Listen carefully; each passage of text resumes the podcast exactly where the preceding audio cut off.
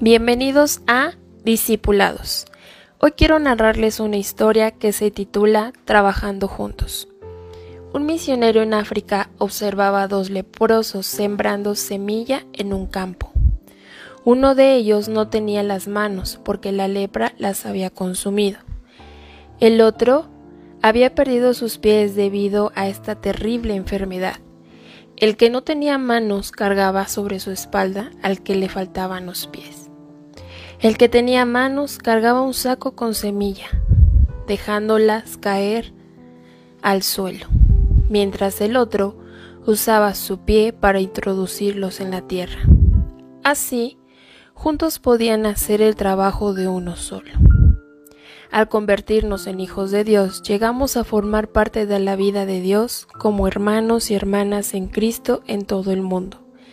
La iglesia es nuestra nueva familia grupo de refugio, centro de apoyo. Aún así, existen diferencias y a veces roces o choques.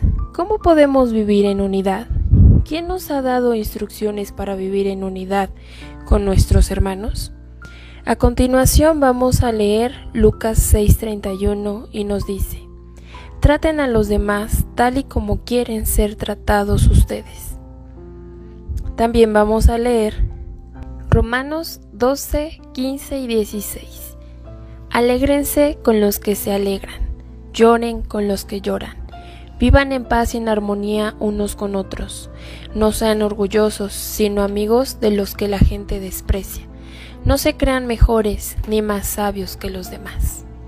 Actualmente tratamos a las personas contagiadas de COVID como le rechazamos, los señalamos y los criticamos pero son personas como tú y como yo.